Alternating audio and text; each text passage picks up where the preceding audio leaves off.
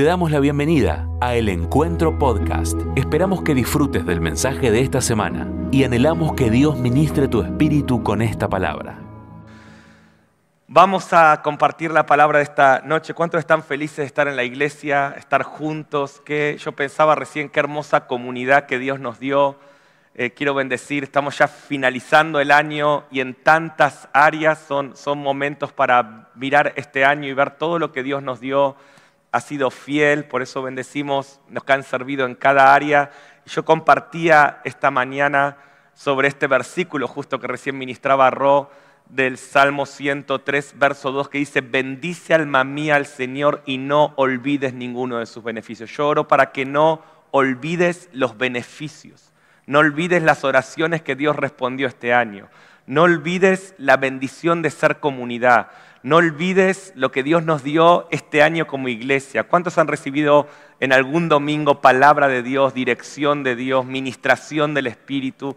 Todo el año lo hemos tenido, así que una vez más, bendice alma mía al Señor, bendice alma mía al Señor y no olvides ninguno de sus beneficios. Solemos tener muy buena memoria para lo malo y muy mala memoria para lo bueno. Yo oro para que se revierta eso en tu mente ahora y empieces a olvidar las cosas malas. Dice la palabra que Dios ya perdonó y ya olvidó tu pecado. Dios, ya, Dios olvida, Dios es rápido para olvidar, pero Dios quiere darte una mente agradecida por tantas cosas hermosas que el Señor está haciendo. Así que bendice alma mía al Señor en esta noche y no olvides ninguno de sus beneficios. Y en este espíritu, yo estaba meditando, les quiero compartir hoy sobre cómo no perder lo que Dios nos dio.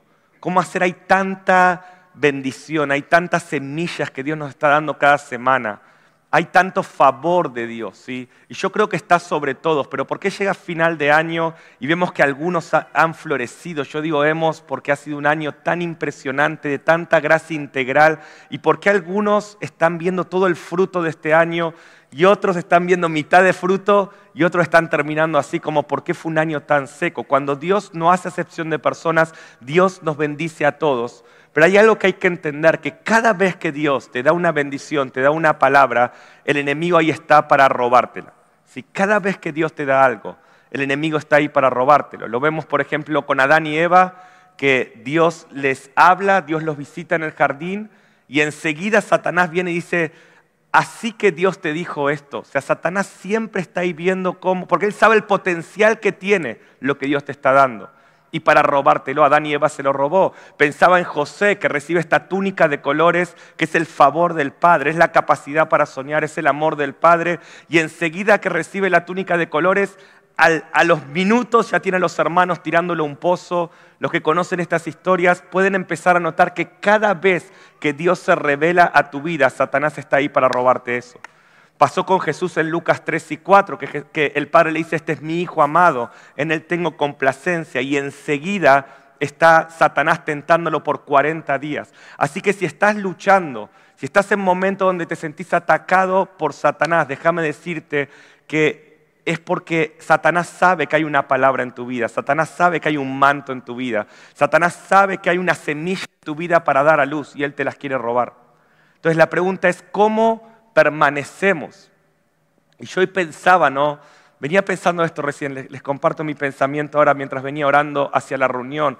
Yo pensaba en el poder que tiene la intimidad con Dios y en el poder que tiene el Evangelio y lo que Dios nos ha dado. Por lo menos en mi vida yo veo hace 20 años viviendo lo que te quiero predicar en esta noche, que es cómo vivir en la intimidad con el Padre, y veo el poder que tiene una vida de intimidad con Dios. Hoy te ofrece muchas cosas sobre cómo vivir la vida, muchas decisiones, muchas propuestas, pero a veces es como ¿Vieron esos restaurantes nuevos que los ponen con todas las luces y todo hermoso, pero como recién lo inauguraron, capaz que dura seis meses y se funde? O sea, tiene muy buena apariencia, pero no ha sido comprobado con el tiempo. Y a veces las propuestas de la vida son como un restaurante nuevo que vos entrás, pero después te sentís estafado. Pero ¿cuántos creen que el Evangelio es algo comprobado a través de los siglos? El Evangelio no es un restaurante nuevo, la intimidad con el Padre funciona, es poderosa.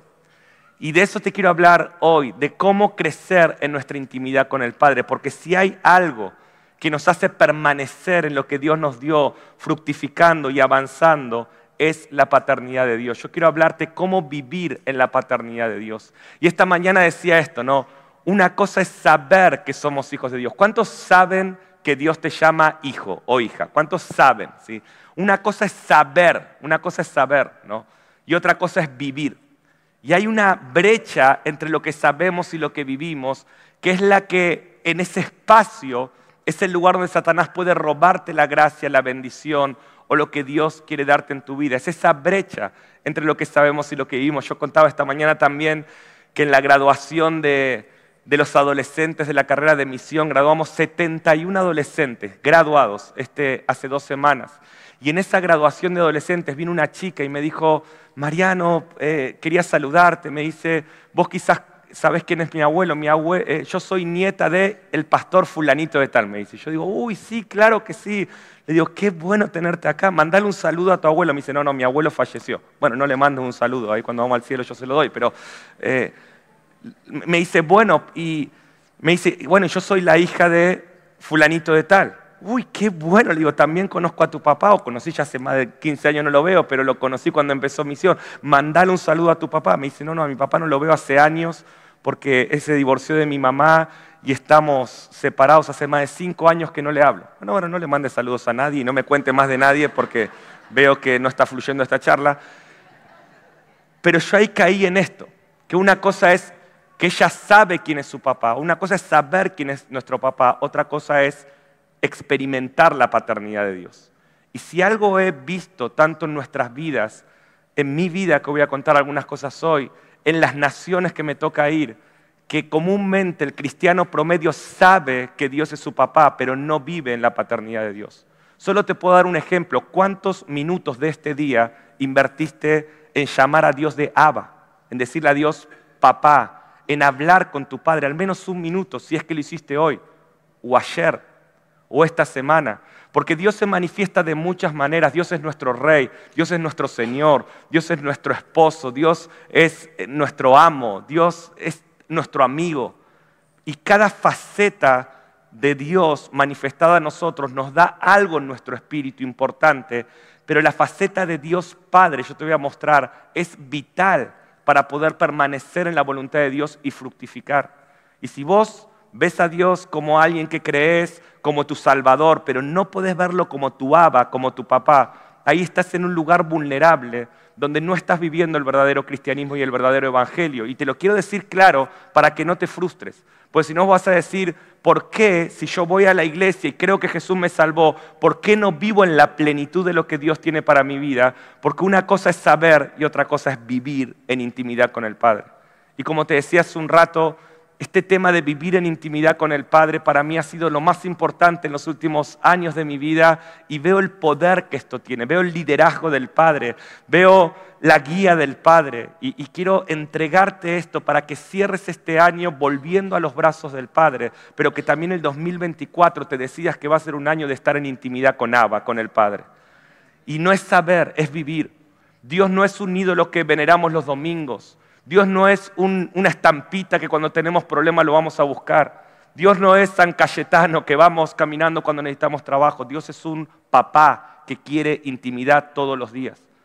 Yo no sé cuántos son padres acá, quizás, o hijos, y quizás tu historia es como la de esta chica, que sabes pero no vivís. Pero cuando uno vive en lo natural la verdadera paternidad, vos sabés de lo que te estoy diciendo. Los papás que son papás y mamás conforme al corazón de Dios saben que ni siquiera podrían vivir de una relación con sus hijos los domingos una hora o media hora, o dos horas como mucho. ¿sí? Dios no tiene un tema de que tiene visitas, como se dice, consensuadas los domingos y solo podés visitar a tu padre dos horas. No, no, no. Dios quiere intimidad todos los días, todo el día. Y esta vida es la que asegura que puedas experimentar a Dios su favor y escuchar lo que te voy a decir, su liderazgo su liderazgo. Si algo puedo dar testimonio de este año es del liderazgo del Padre, del príncipe de los pastores, del que te va llevando cada día a su voluntad y de repente caminaste un montón y miras para atrás y decís gracias Padre por tu liderazgo, gracias por haberme llevado. Y esto está disponible para tu vida. Ahora, ¿por qué no lo vivimos? Quiero llevarte rápido a Gálatas 4, acompáñame, 1 y 2. Acá lo describe. Dice, pero también digo, entre tanto que el heredero es niño, mira lo que está diciendo, el heredero. Vos sos hijo y sos heredero, va a decir la palabra. Pero acaba de decir, tenemos un problema. Cuando el hijo heredero es niño, y acá se está refiriendo a es inmaduro, ¿sí? es inconstante, es independiente. O sea, cuando habla de esta faceta de niño, hay dos formas en que la Biblia nos llama sobre niños. Por un lado es buena, que hay que ser como niños en inocencia, en fe, en expresión, en, espontaneidad. Eh, pero por otro lado dice, hay que dejarlo de niño. Pablo dice, cuando ah, eh, era niño, hablaba como niño, pensaba como niño, razonaba como niño. Y tuve que dejar esto. Y habla de la inmadurez, de la infantilidad, de jugar con Dios, de, tener a Dios solamente como el que te da los juguetes y lo que necesitas y no una relación madura con el Padre.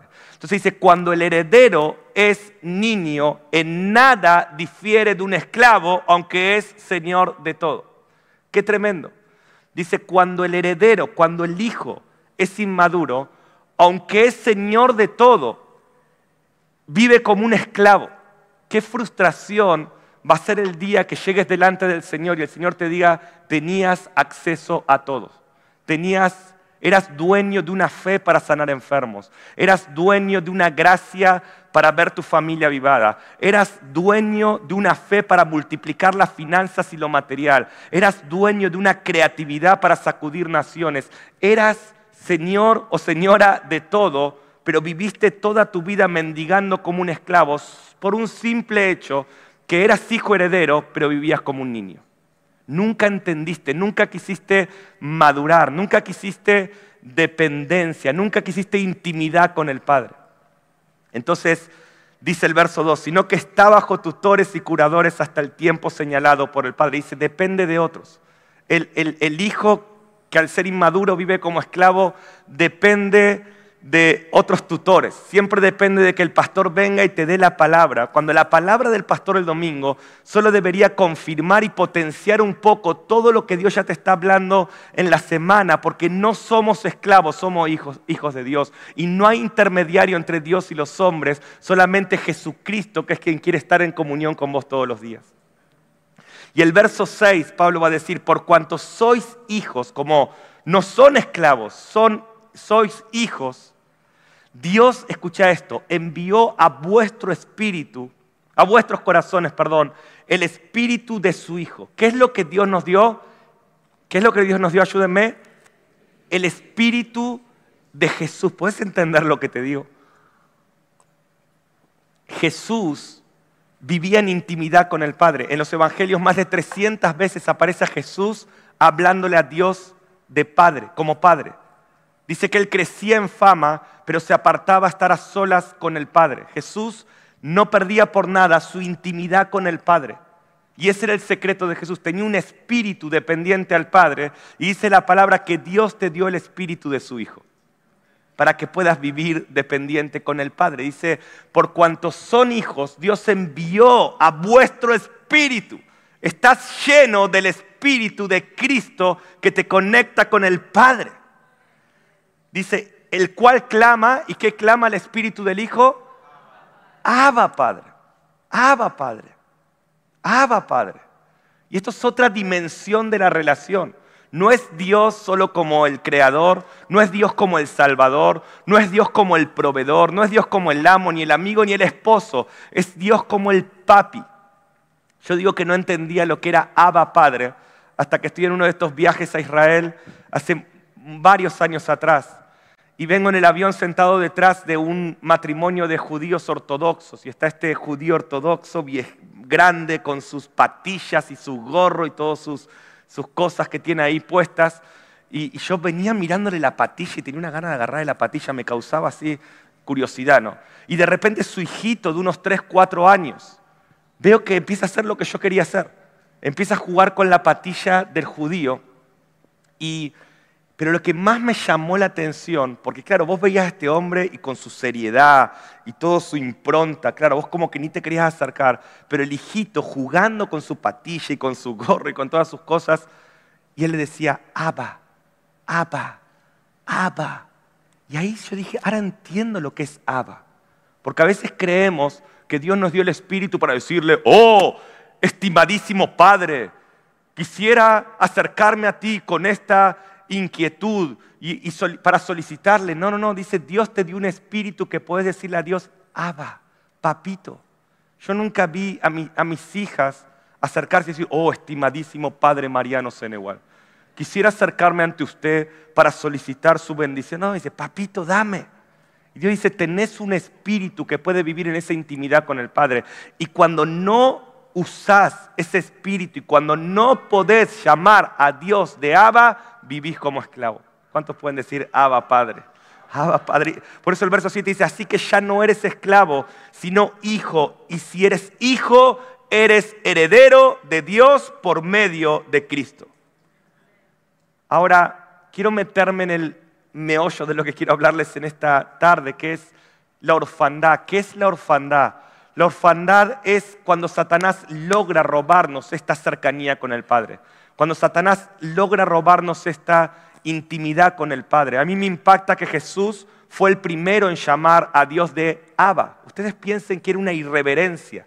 Para los judíos, decirle a Dios papito era ¿Cómo puedes decirle a Dios así? Yo todavía escucho que muchos religiosos cuando uno ora papá, papito, papito mío, Abba, Padre, te dicen, ¿cómo puedes decirle a Dios que así? Y eso le pasó a Jesús. Jesús fue el primero en llamar a Dios de Abba. Fíjense en Marcos 14, 36. Decía, Abba, Padre, todas las cosas son posibles para ti. Aparte de mí esta copa más, no, no lo que yo quiero, sino lo que tú. O sea, en momentos difíciles necesitas a Abba. En momentos difíciles no necesitas otra cosa que encontrarte con ese papá cercano que te ayuda. Y de eso quiero hablarte en esta hora, porque creo que se te va a venir una revelación de la paternidad de Dios que te va a transformar. Yo oro por esto, esto cambió mi vida. Yo soy hijo de pastor, yo sabía que era hijo, pero yo no vivía en esa intimidad con el Padre. Y desde que descubrí esa paternidad de Dios, me enamoré de Abba y no dejé de caminar con Él y es impresionante lo que experimentás y es lo que quiero impartirte en esta hora. Ahora, Jesús, que fue el primero en llamar a Dios de Abba, también tuvo su momento de orfandad, tuvo su momento de no sentir al Padre. Fíjense en Mateo 27, 46. Dice, cerca de la hora novena, Jesús clamó a gran voz diciendo, Elí, Elí, lama sabactami. Esto es, Dios mío, Dios mío, ¿por qué me has desamparado? Jesús tuvo su momento de orfandad. Si Él tuvo su momento de orfandad, yo hoy compartí a los hermanos, he predicado este mensaje de la paternidad en más de 20 países. He escrito un libro sobre esto que está traducido a cuatro idiomas. O sea, yo sé lo que es la paternidad de Dios, pero aún así, en muchos momentos experimento orfandad. No alcanza con saber. Quizás vos me decís, ah, lo que predicó el pastor lo sé. Yo también lo sé, pero una cosa es saberlo y otra cosa es vivirlo. Y tenemos momentos de orfandad. Quizás hoy estás viviendo un día de orfandad si no tuviste intimidad con el Padre. Si no le dijiste, Abba, te entrego lo que voy a hacer hoy, dirige mis pasos hoy, líbrame de caer en tentación, manifiéstate a mi vida, háblame, Abba. O ayer. Y, y yo entiendo esto, que hay momentos de orfandad y cuando vos no sabés lidiar con momentos de orfandad, pasás a temporadas de orfandad. Una cosa es un momento, pero cuando vos acumulás momentos de lejanía del Padre, pasás a una temporada de orfandad. Y cuando estás en una temporada de orfandad, sos vulnerable a una vida de orfandad, donde ya lo más común en tu vida es vivir lejos de la paternidad de Dios. Y esto es peligrosísimo, porque fuiste salvado como un hijo de Dios. Dice que a los que creyeron, Él les dio potestad de ser llamados hijos de Dios. Y si vos no vivís en esta realidad, no estás viviendo el Evangelio. Y quizás todo empezó con un momento de orfandad. Yo tengo momentos de orfandad.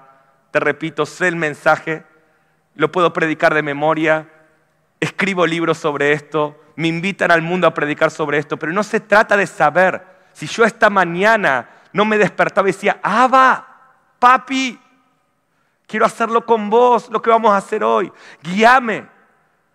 Tomame con el Espíritu de Jesús y habla a través de mi boca. Quiero experimentarte en todo. Yo entro en un momento de orfandad. Y momentos de orfandad te llevan a temporadas. Quizás este fue un año de orfandad. Y, cuando pasa la orfandad te sentís como Jesús. ¿Por qué me has desamparado? Y no es que Él te desamparó, es que vos descuidaste lo más importante, que es tu intimidad con el Padre. Y estás como esa niña que te conté adolescente, que sabe quién es su padre, pero hace cinco años que no habla con él. ¿Me están siguiendo?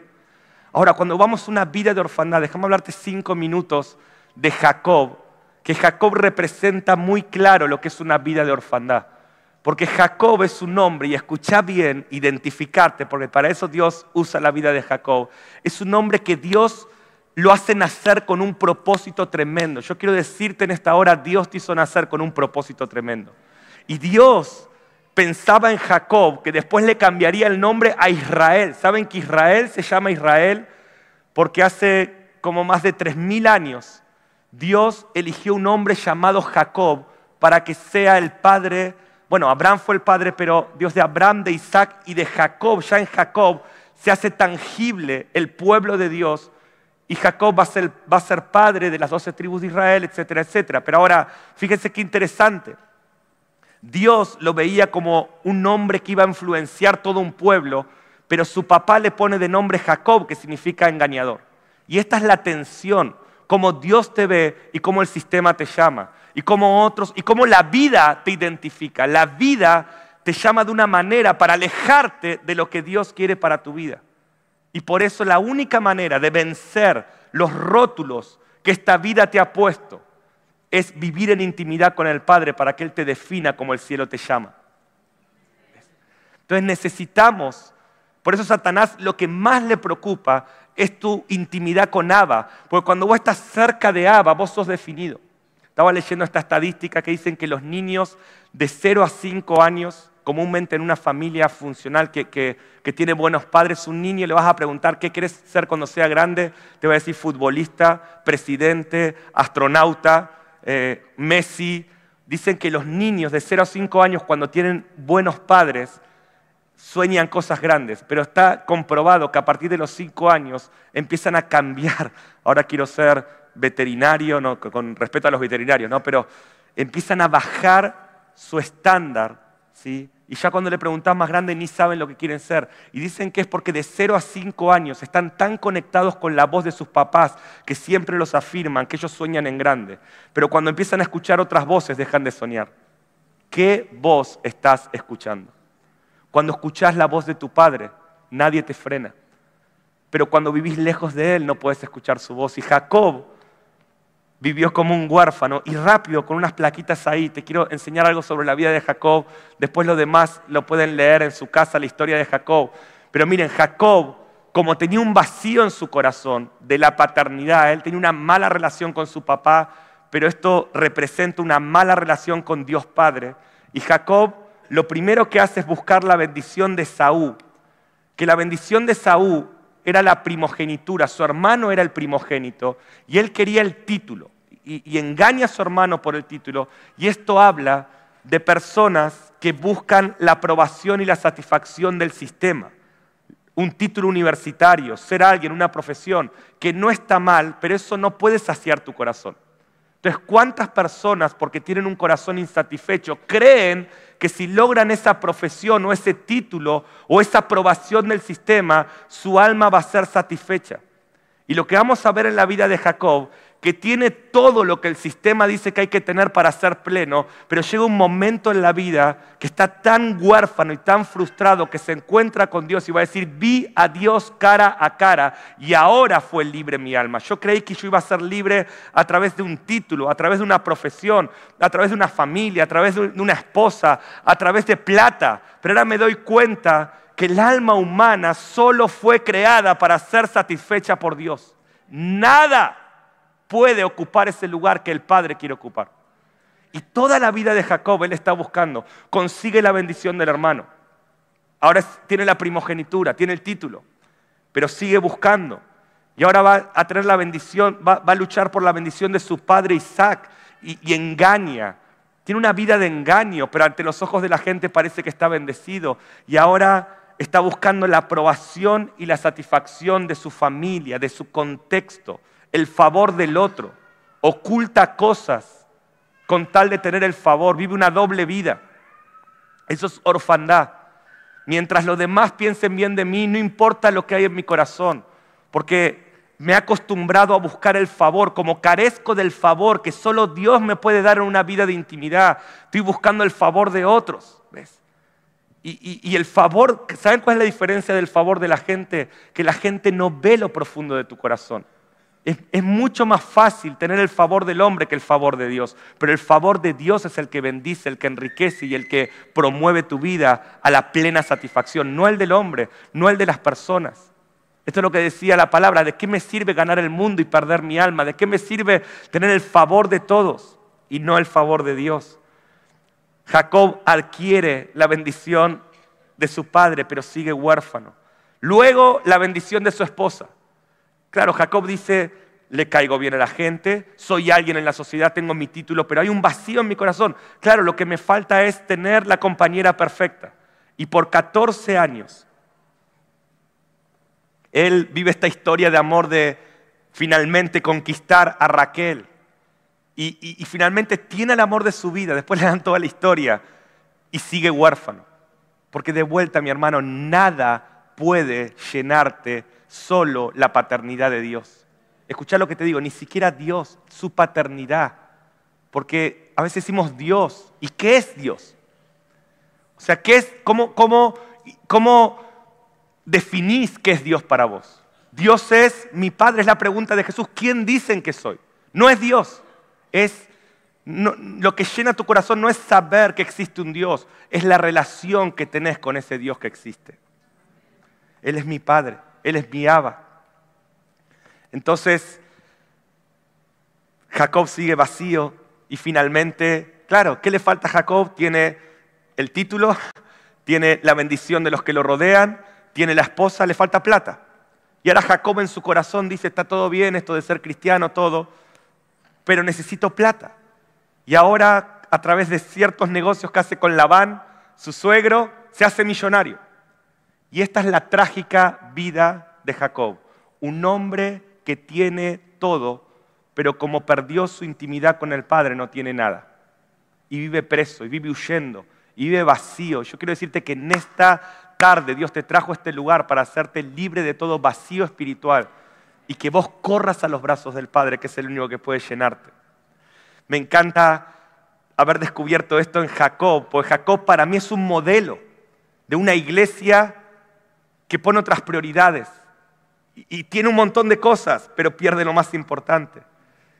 Y me acuerdo cuando escribí el libro Hijos de la Intimidad, yo estaba en esta conversación con Dios y decía, Dios, mostrame, mostrame, ¿cuál, cuál, cuál es la raíz del problema de Jacob?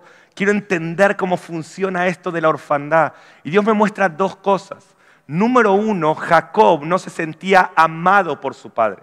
Miren lo que dice Génesis 25, 28, dice, y amó Isaac a Esaú porque comía de su casa, mas Rebeca amaba a Jacob. O sea, la vida de Jacob representa personas que no se sienten amadas por el Padre. La orfandad no es no creer en Dios, es no creer que ese Dios que existe te llama su hijito amado, su hijita amada. Es no creer que sos amado. La pregunta es, ¿por qué no crees que sos amado? Y Jacob no se sentía amado, quizás por los títulos que la vida le había puesto. Y la orfandad comienza cuando no dejas que Dios te ame, cuando Dios manifieste su amor. Y ahora este es el punto, no podés experimentar su amor si estás lejos de Él. El amor de Dios por tu vida no cambia, no disminuye, es incondicional. Y vos me decís, ¿por qué a veces siento más su amor y a veces menos su amor? Su amor no cambia, pero vos te alejás. Por eso, cuando vos vivís mañana, tarde y noche en intimidad con Abba, vos te sentís amado. Vos te sentís amado porque el Padre tiene tanto amor por nosotros. Él nos ama. Su amor es incondicional. Estaba hablando el otro día en una charla sobre Israel y explicaba esto, que Dios es un Dios de pactos y no de contratos. ¿Qué significa eso? Que nosotros tenemos mentalidad de contratos. Para nosotros el matrimonio es un contrato. ¿Qué significa eso? Son dos partes que se ponen de acuerdo y si alguien no cumple su parte, se rompe ese contrato. Para nosotros la vida con la iglesia es un contrato. La semana pasada tuvimos el día del pacto, pero para nosotros tenemos mentalidad de contrato. Hay un acuerdo entre la iglesia y yo. Si alguien no cumple su, su parte, cortamos el contrato. Para nosotros todo es un contrato, para Dios todo es un pacto. En Génesis 15 Dios hace un pacto con Abraham, lo duerme y hace un pacto con él dormido, como diciendo Abraham, esto no es un contrato, esto no depende de que Israel falle o no. Esto es un pacto que yo voy a cumplir. Por eso Dios va a cumplir sus promesas con Israel, va a cumplir sus promesas con nosotros, porque Dios no es un Dios condicional. Dios es un Dios que aunque fuéramos infieles, Él permanece fiel, porque Él no puede negarse a sí mismo. Dios te ama porque Él te eligió antes de la fundación del mundo. No es un contrato. Fallé, sí, pero Él es un Dios de pactos tus fallas no rompen el pacto. Nada puede separarte de su amor. Y cuando vos no dejas que este amor te atraviese, entra la orfandad. Y la orfandad te lleva a ser un engañador, a vivir una doble vida, a vivir vacío buscando otros placeres. Pero lo segundo que le pasa a Jacob no es, que no es solo que no se siente amado, sino que también descubrí esto, que él no se siente visto por su padre. Dice Génesis 27.1, aconteció que cuando Jacob envejeció, dice, sus ojos se oscurecieron quedando sin vista. Y prestame atención porque ya estoy entrando en los últimos minutos. A veces estamos en la casa del Padre, pero no nos sentimos amados por Él. Y a veces estamos en la casa del Padre y no nos sentimos vistos por Él. Por eso buscamos que otros nos vean, que otros nos reconozcan. Queremos que otros nos vean porque nos falta que el Padre nos vea. Y nos enojamos con otros porque tenemos un problema con el Padre. La orfandad, la lejanía del Padre produce división con los hermanos. El que tenga oído para oír, que oiga. Tus problemas de envidia, tus problemas de comparación, no son problemas con el otro, son problemas con Dios. ¿Por qué el Padre le dio esto a él y no me dio esto a mí? El problema de Caín con Abel no era un problema de Caín con Abel, era un problema de Caín con el Padre. ¿Por qué Dios vos aceptás su ofrenda y no la mía? Ahora, ¿cómo se expresa el problema de Caín con el Padre matando a Abel? Los que critican a los hermanos tienen problemas con el Padre. Los que piensan mal del otro tienen problemas de orfandad. Al no sentirse vistos, se comparan, envidian, critican. Pero cuando vos te sentís visto por el Padre, vos aprendés a amar a los otros porque tu corazón está saciado por Él. ¿Me están siguiendo? Y, Jacob no se sentía visto por el Padre. A mí me encanta este ejemplo en Natanael, el discípulo de Jesús. Natanael era un amargado. Natanael era un llamado. Escucha esto, era un discípulo. Pero Natanael era uno que está sentado en la iglesia y vive en esclavitud. Estaba asignado para ser discípulo de Jesús pero estaba huérfano de corazón. Entonces viene alguien y le dice, Natanael, lo hallamos al Mesías, está en Nazaret. Y lo primero que dice este incrédulo, o sea, imagínate, te están dando la noticia de tu vida. Y él dice, de Nazaret puede salir algo bueno. O sea, es negativo, es quejoso, no cree lo que le dicen, desconfía de todos. Es un Jacob, está huérfano. de Nazaret puede salir algo bueno. Y, Jesús sale a su encuentro. Y apenas lo ve Jesús, le dice, he aquí un verdadero israelita en quien no hay engaño. Y el atrevido le responde a Jesús, ¿y tú cómo sabes eso? O sea, duda. Natanael está en la iglesia un domingo, le están profetizando. Y dice, ¿y cómo sabes eso? Vos no me conocés. ¿Cómo algo bueno va a venir a mi vida? Sí, Dios te va a usar, sos un elegido, 2024 será un gran año, pero Natanael está cerrado. Puede tener a Jesús delante profetizándole y el, atrevido lo confronta. ¿Y tú cómo sabes eso?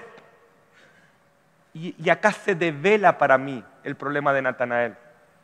Porque Jesús le dice, cuando estabas debajo de la higuera, y le va a decir dos palabras que avivan a este hombre. Natanael es antes y después de te vi. Dice, cuando estabas debajo de la higuera, yo te vi, Natanael. Y parece que cuando dice te vi, a Natanael le pasa algo. Dice, ¡Oh! tú eres el Cristo. O sea, Y Jesús le dice, porque te dije, te vi, crees. Cosas mayores que estas verás. Verás los cielos abrirse. Verás, hijo, eh, verás al Hijo de Ángeles subir y descender por encima del Hijo del Hombre. O sea, fíjense qué tremendo. Cuando vos te sentís que Jesús, que Dios te está mirando, te liberás de la orfandad. Cuando vos sentís que Él te ve, te liberás de querer ser visto por otros. Yo por muchos años vivía de lo que otros decían de mí cuando estaba en la plataforma, pero me di cuenta que eso me hacía más huérfano. Yo ahora vivo de lo que Dios dice de mí cuando estoy debajo de la higuera, cuando estoy en mi día a día. Dios no es un Dios de domingos de plataforma, Dios es un Dios de todos los días. Cuando yo estoy ahí solo, sin nadie, y le digo, Abba Padre, te necesito, me siento solo, estoy en un momento de orfandad, guíame, no sé qué decidir, no sé qué viene, te necesito. Es en ese momento donde siento que Él me está mirando y cuando te conectas con que el Padre te ama y el Padre te ve, sos libre. Ahora te vuelvo a llevar a Jacob. Jacob tiene un encuentro con Dios en Peniel y él va a decir esto, vi a Dios cara a cara y fue librada mi alma. ¿Cuándo fue libre Jacob? ¿Cuando tuvo plata? No. ¿Cuando tuvo el amor de su vida? No. ¿Cuando tuvo el título universitario? No. Cuando tuvo el favor de su familia? No. ¿Cuándo fue libre Jacob? Cuando se dio cuenta que el Padre lo ve. Y quiero decirte esto en esta hora, el Padre te ama, el Padre te ve. Él es un Dios de pactos, no es un Dios de contratos. Nada puede separarte del amor de Dios que es en Cristo Jesús. Nada, nada, nada. Y si vos entendés esto, te sentís amado. Y te sentís amado por ese amor, esa belleza, esa gloria. Ya leer tu Biblia, acostarte a la noche en vez de viendo la tele leyendo un libro, orando, levantarte con ganas de estar en él, con él, compartir más tiempo con él. Deja de ser un requisito religioso exigente, es una invitación a su belleza que no te lo querés perder por nada del mundo. Y ahí empezás a vivir el verdadero evangelio. Quiero ir al final, venite Dani. Pero cuando vivís en esta paternidad con Dios, hay varias cosas que Dios te ayuda. Número uno, es Dios te saca la inseguridad o el temor. Me gusta cómo lo dice Romanos 8:15. Dice, escucha, pues no habéis recibido espíritu de esclavitud para estar otra vez en temor. ¿Se acuerdan? El, el heredero que vive como niño termina siendo esclavo. Y ahora te voy a decir, los esclavos tienen miedo a todo, pero no recibiste espíritu de esclavitud para estar en temor, sino que habéis recibido espíritu de adopción por el cual clamamos, Abba, Padre. No sos esclavo, alguien tiene que dar gloria a Dios por esta buena noticia que te estoy dando. Alguien tiene que decir, no sé si entendés lo que te digo, sos hijo y tenés y podés vivir en intimidad con el Dios creador de todo. Esto es demasiado bueno. Esto es demasiado glorioso. Dice, no, dice el síntoma, un par de síntomas de que estás lejos del Padre. Número uno, temor o inseguridad. La inseguridad es un síntoma de que estás en orfandad. Cuando dice la palabra que en los últimos tiempos el amor se enfriará de muchos. Y eso, es, fruto del temor, porque el amor echa fuera el temor, pero el temor echa fuera el amor. Entonces dice, al crecer el temor, ¿y qué dice? Los que se alejan del Padre viven en temor. Escucha lo que te quiero enseñar. La distancia que hay entre vos y el Padre de intimidad, no de saber, de vivir, esa distancia es exactamente la medida de temor que hay en tu vida. No sé si me estás siguiendo lo que te digo. Déjame ejemplificártelo bien rápido. Venite, Teaito, por favor, y venite, Fede. Un segundo, porfa. Sí, Fede. Fede, quiero que hagas del Padre. Para que estás barbudo, puedes ser el Padre. Te falta más blanca, pero vas bien, vas bien, vas a llegar. Y Tiago, que tenés barba chiquita, sos el hijo. ¿Viste? Esto no estaba preparado, pero... O sea, Dios lo eligió, Dios te eligió, Tiago sos vos, ¿sí? Y Dios te eligió para que estés todos los días experimentando. Quiero que lo abraces, son amigos, así que esto va a fluir. O sea, Dios no quiere que sepas, Dios quiere que, palmealo, que sientas el toque. Dios es tu papá. No sé si vos me entendés lo que te digo. Esto no es una filosofía, esto es tangible. Podés experimentar a Dios, podés escuchar a Dios, podés sentir a Dios todos los días. Dios quiere esto, no una hora los domingos.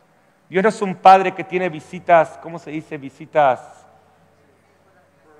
programadas, temporarias, porque se divorció de la mamá y tiene que... No, no, no. Dios es tu papá todos los días. Ahora, ¿cuál es el problema? Quédate ahí, papá.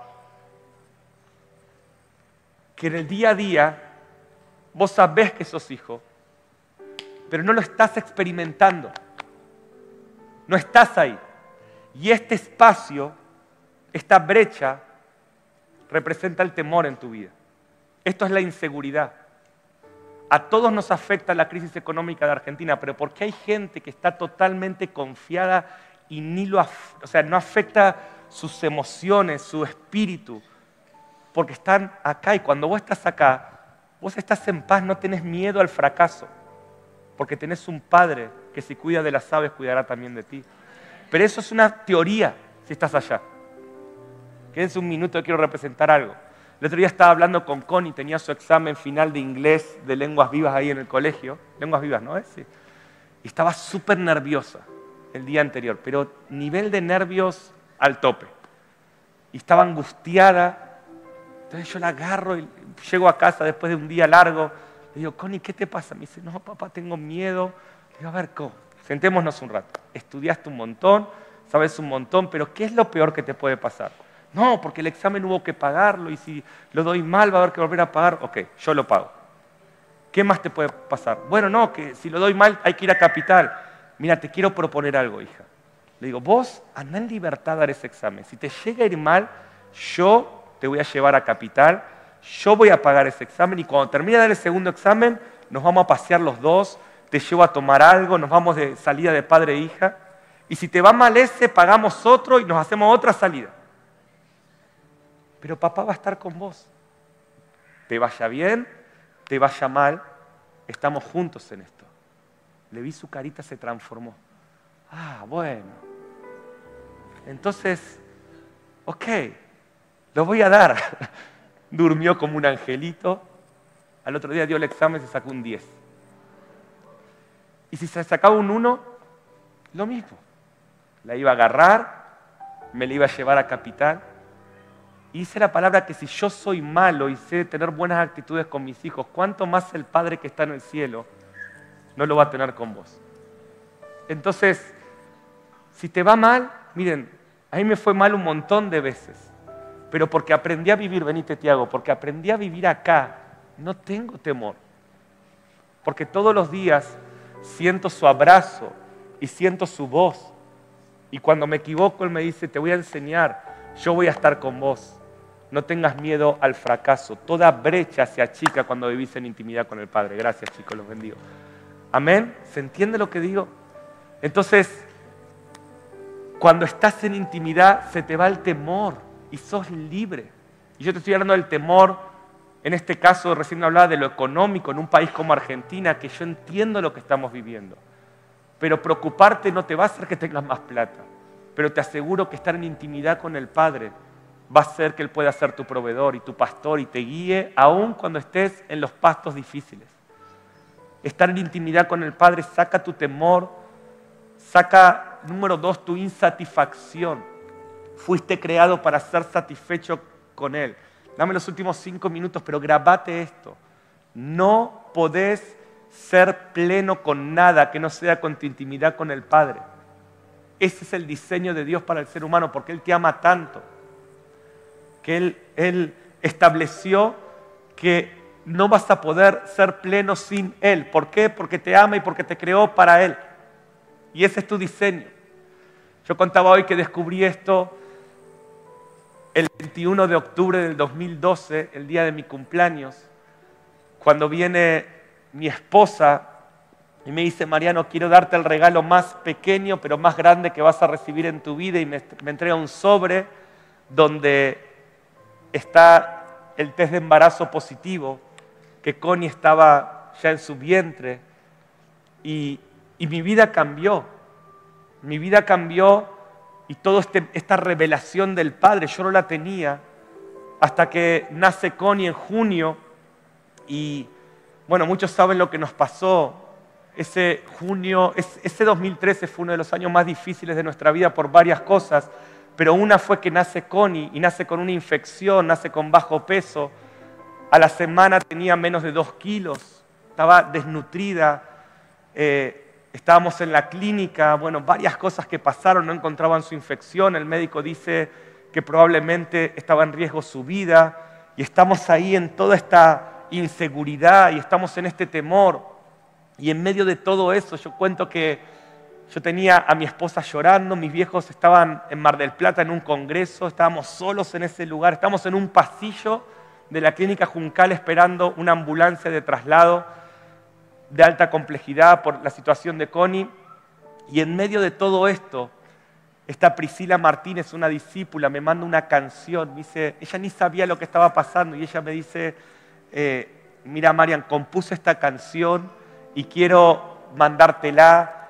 Eh, dice, la hice así nomás con el teclado, pero escuchala. Y yo empiezo a escuchar, tengo a mi esposa llorando, a Connie llorando, como un bebé, solo en ese pasillo de hospital. Y esta canción dice, veo en ti que todo está bajo tu voluntad, nada temeré, tú te ocupas de mí, fuerte Dios, Padre eterno eres tú. Tú estás frente a mí, mirándome a los ojos. Y cuando yo escucho por primera vez esa letra, Dios me dice, Mariano, está todo difícil, pero yo soy tu papá que te está mirando a los ojos. Y cuando vos te encontrás con esa mirada del Padre, que yo oro para que esta noche sea tu momento de encontrarte con esa mirada del Padre, sos libre aún estando en la peor tormenta. Yo me acuerdo tener a mi hija en brazos. Claro, yo no había experimentado esto. Mi hija no, había hecho nada. Eh, era tan duro como estaba que nosotros borramos todas las fotos de sus primeros dos meses por lo desnutrida que estaba. No la podíamos ni ver los siguientes meses. Dios la sanó, pero no podíamos verla. no tenemos fotos de Connie de recién nacida. Y yo me acuerdo tenerla en los brazos. De vuelta, ella no había hecho nada en su vida, solo era mi hija. Era tanto el amor de decir, Dios, llévame a mí, pasame a mí la infección, déjala a ella. Y yo ahí empecé a entender el amor que el Padre tiene por nosotros. Y ese amor, que a veces no lo podemos entender, quizás vos sos ese bebé lastimado, enfermo, que no entendés el amor del Padre como Connie no entendía mi amor. Pero déjame decirte en estos últimos minutos, el Padre te ama, el Padre te ve, el Padre te tiene en sus brazos, el Padre nos saca sus ojos de vos. Y esta revelación te transforma. Y esta revelación te satisface. Y lo último que quiero dejarte, yo he descubierto dos formas de orfandad. Número uno, y te las doy en un minuto, número uno es la rebeldía. ¿Qué es la rebeldía? Lo que hizo el hijo pródigo, vivir lejos del Padre. Que el Padre te da un montón de cosas. ¿Cuántos fueron bendecidos este año en algo por el Padre? ¿Sí? ¿Cuántos recibieron una respuesta a algo? La rebeldía es que el Padre te da algo y vos vivís lejos de Él. Eso es lo que hizo el hijo pródigo. Dame la herencia y me voy lejos. Eso se llama rebeldía. Pero la segunda forma de orfandad es la religiosidad. Y, termino dejándote esto. Esa es la que yo más he luchado y reconozco que todavía lucho. ¿Qué es la religiosidad? Es lo que le pasó al hijo mayor. Es estar en la casa del Padre, pero no disfrutar de su amor, no disfrutar de su gracia. El hijo mayor dice, papá, ¿por qué celebras tanto a mi hermano? ¿Y, por qué a mí me dejas acá conmigo? A mí nunca me bendecís. Y el padre le dice, hijo, siempre estás en casa. ¿Por qué no estás disfrutando? Yo reconozco que eso es con lo que más he luchado. Tener la bendición del Padre. Yo contaba esta mañana, este año lo estoy terminando en la plenitud de la paternidad de Dios, por eso te, te enseño esto. Pero el año pasado yo lo terminé en orfandad había tenido uno de los años de más avance en todo lo que hicimos. Viajé dos veces a Israel a predicar, Europa, Estados Unidos, bueno, por todos lados. Vimos el favor de Dios, todo se multiplicó. Y llegó diciembre y yo estaba huérfano, me sentía mal, me sentía vacío. Decía, Dios, me diste todo. Estoy en el mejor momento de mi matrimonio, estoy en el mejor momento de mi paternidad, estoy en el mejor momento de mi ministerio. O sea, tengo 41 años el año pasado y no me falta nada. Señor, ¿por qué me siento tan vacío? Y Dios me dijo esto. Me dijo, acostumbrarte a mí es idolatría. Y hoy te quiero dejar esto. Acostumbrarte a Dios es idolatría. Acostumbrarte a esta gracia. Yo no sé si vos sos consciente.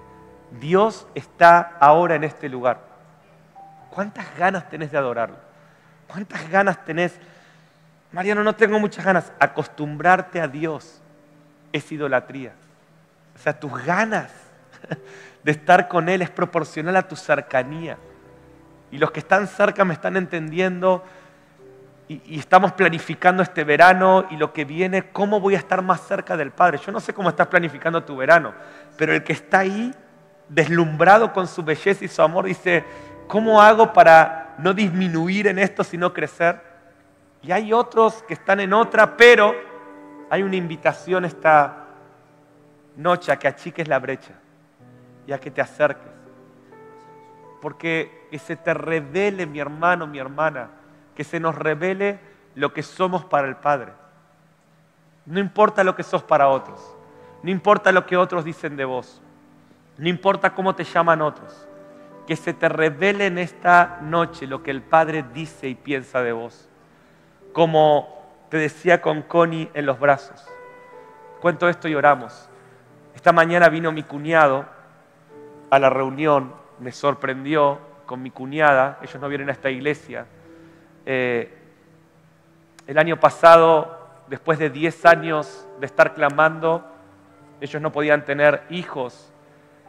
cuñado Marcos, hermano de, Pipi, y, su esposa Sabrina, pasaron todos los tratamientos que se puedan imaginar. Yo le profeticé y le oré mil veces. Mi papá lo hizo, y por muchos años era una situación que no le encontrábamos respuesta. Marky es tremendamente cercano con los niños. Cuando estamos en un almuerzo familiar o reunión familiar, estamos todos en la mesa y él está jugando con todos sus sobrinos, todas mis hijas, todos aman que esté el tío Marcos ahí con ellos. Pero la paradoja inentendible, por 10 años buscando su propio hijo y no había manera llegaron a la conclusión de que Dios no tendría ese plan para ellos. Habían hecho lo de eh, inseminación y, todas estas cosas y nada funcionó, absolutamente nada. Invirtieron su dinero, nada funcionó. Y hace un año dijeron, bueno Dios, ok, nos duele, pero si no es tu voluntad, no seremos padres. Y cuando dejaron de hacer todo y confiaron en el Padre, ¿Qué creen que pasó? Dios es un Dios de imposibles. Sabri queda embarazada, lo cual para la familia es un shock de alegría.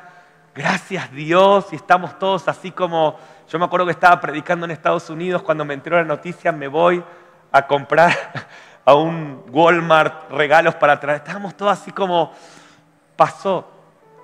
Pero empiezan a, a ir al médico y empiezan los malos reportes, primero sobre la salud de Sabrina, una trombosis y esto que el otro, y todo difícil y todo cuesta arriba, y cada vez que iban al médico un problema, hasta que en la mitad del embarazo llega esta noticia dura de que Leoncito tiene síndrome de Down.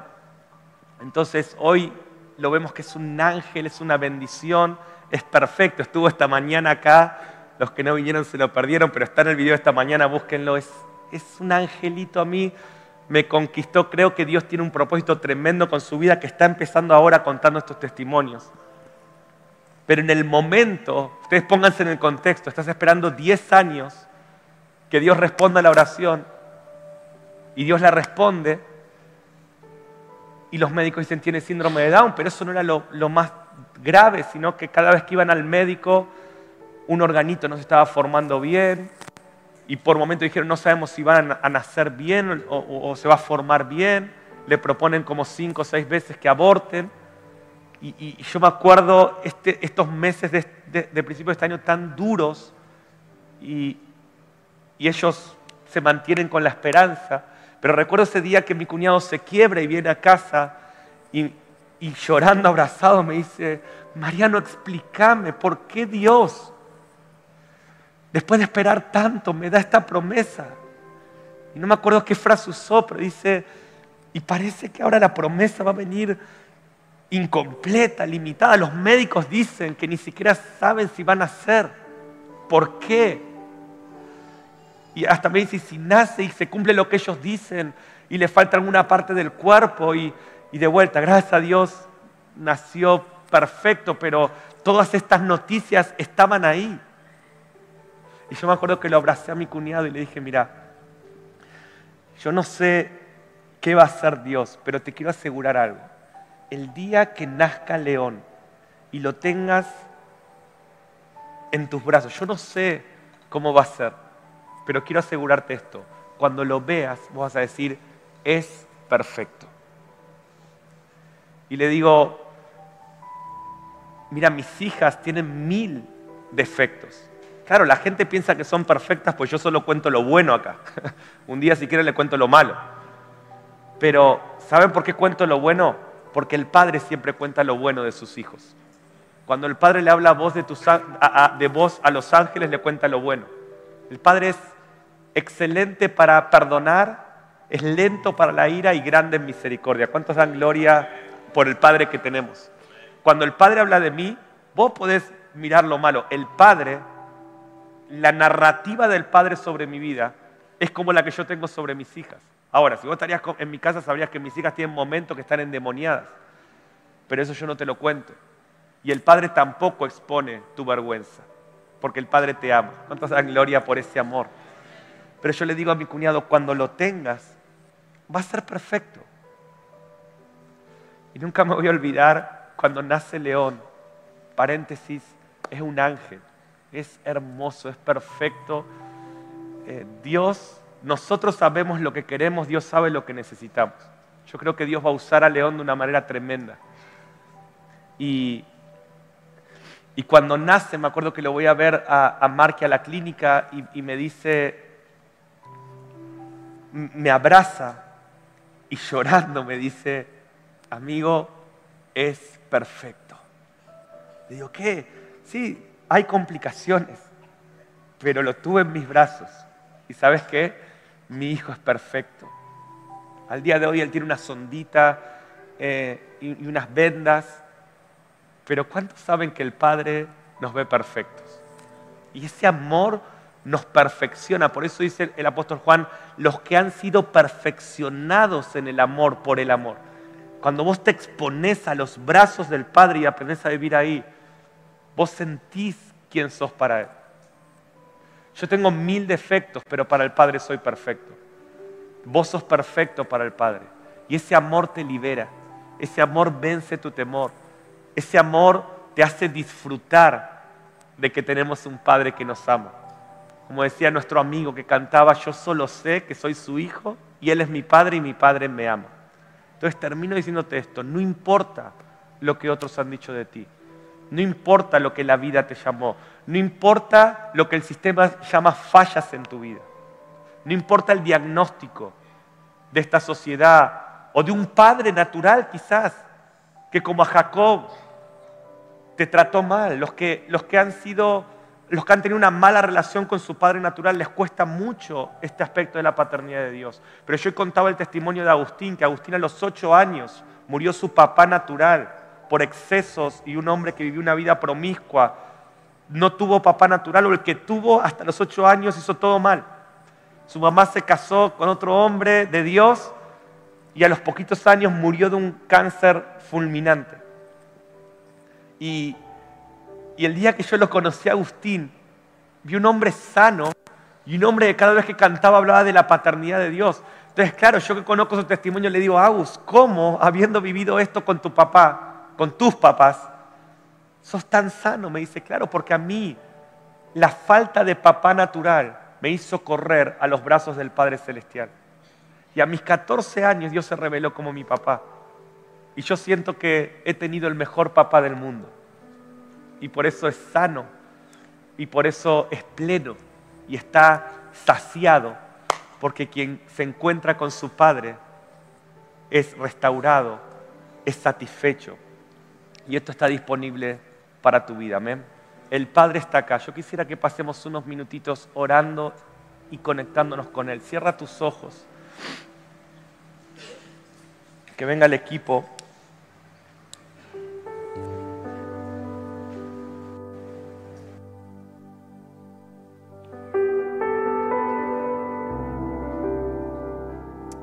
Mi oración en esta noche no es tanto que sepas, sino que experimentes. En esa clínica, ese día duro, no había música, no había canción como esta noche, nadie me había predicado, pero yo pude sentir los ojos de mi Padre, que estaban en mi momento más oscuro. Quiero que cierres tus ojos naturales y que puedas experimentar en esta tarde los ojos de tu Padre.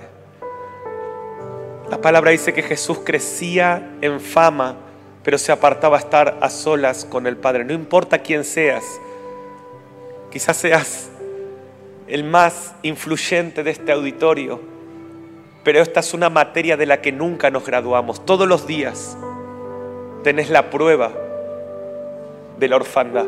Si Jesús la tuvo, ¿Cuánto más vos? La pregunta de esta tarde es, ¿vas a correr a los brazos del Padre o te vas a mantener distante? Yo, yo, escucho al Padre decirte, sos perfecto para mí, sos perfecta para mí. Quiero que te pierdas en mis negocios. Quiero estar con vos todos los días, quiero estar en tus mañanas, quiero estar en tus noches.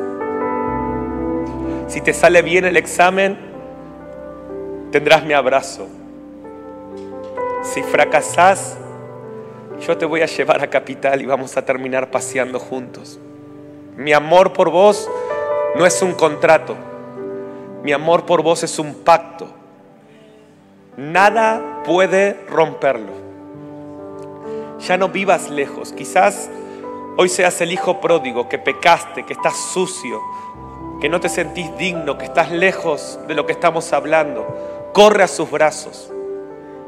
O quizás en esta noche seas el, hermano mayor del hijo pródigo, que hace años estás en la casa del Padre, pero no estás satisfecho, no estás plena, no estás pleno, no disfrutás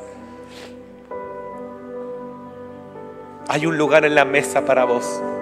Hay un lugar en la mesa para vos.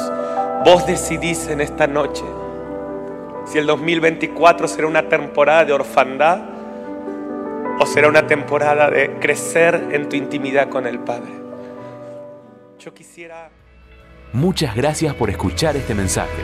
Es nuestra oración que el Espíritu obre en tu vida a través de esta palabra y pueda ser un canal de bendición con otros. Te invitamos a suscribirte y compartir estos mensajes. Para más información, visita nuestra web www.iglesiaelencuentro.org.ar.